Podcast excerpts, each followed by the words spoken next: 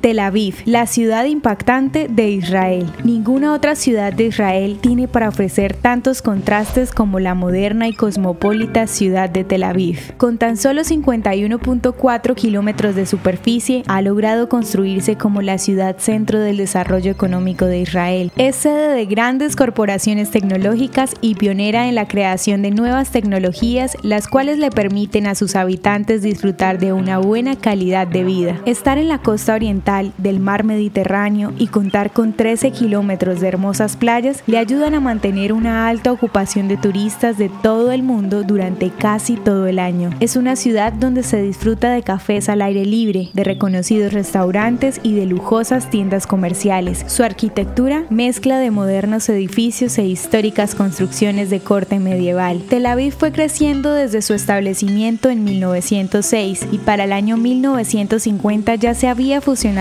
con la vecina población de Jaffa, el antiguo puerto marítimo descrito en las historias bíblicas del profeta Jonás y el rey Salomón. En el año 2003, la UNESCO declaró Patrimonio de la Humanidad a la Ciudad Blanca, como le llaman a uno de sus sectores reconocidos por la arquitectura Bauhaus, que es una tendencia artística alemana de principios del siglo XX. Tel Aviv también es considerada como la capital cultural de Israel gracias a sus museos, salas de conciertos musicales, especialmente de ópera y sus centros de artes escénicas. Tel Aviv presume un clima cálido prácticamente todo el año y sin duda es una ciudad referente para el mundo.